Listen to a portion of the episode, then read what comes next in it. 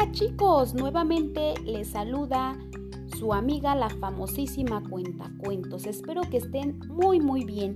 El día de hoy les traigo un cuento del número 3 titulado Los tres hermanos, escrito por Beatriz de las Heras García. En un lugar muy lejano vivía Marta y Felipe, que se acababan de casar. Tenían una bonita granja donde criaban animales y deliciosos vegetales. Tuvieron tres hijos y para celebrar su nacimiento decidieron plantar tres manzanos, tres naranjos y tres melocotoneros. Compraron tres vacas para que los pequeños tuviesen toda la leche que necesitaran. Los tres pequeños vivían felices allí, en el campo, y un día sus padres les explicaron que tenían que ir al colegio. Un niño que vivía cerca de la granja les había contado que en el colegio tenían que estar tres horas sentados y tres horas escribiendo. Y eso no les había gustado. No podremos estar tanto tiempo sentados.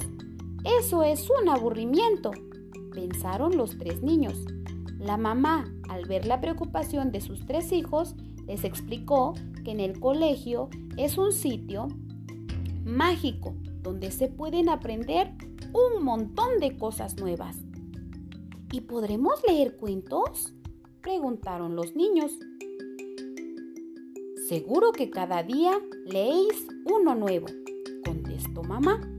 Por fin llegó el día del inicio del curso y en la puerta estaban preparados las tres mochilas, los tres almuerzos y tres babis para cada pequeño.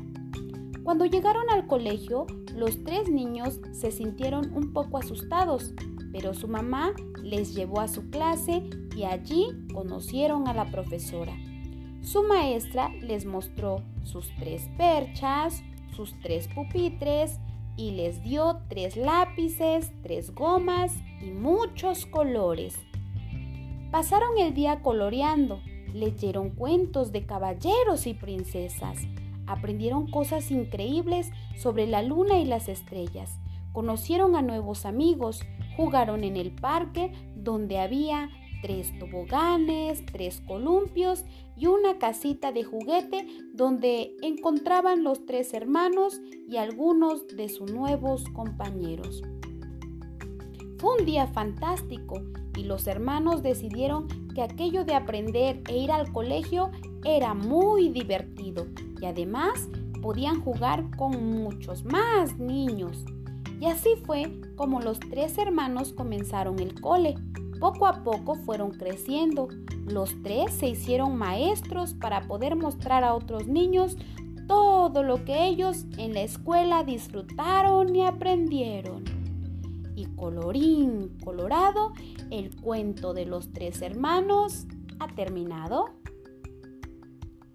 Espero que les haya gustado este hermosísimo cuento de la famosísima Cuentacuentos Rayito de Sol. Nos vemos. Hasta la próxima, chicos.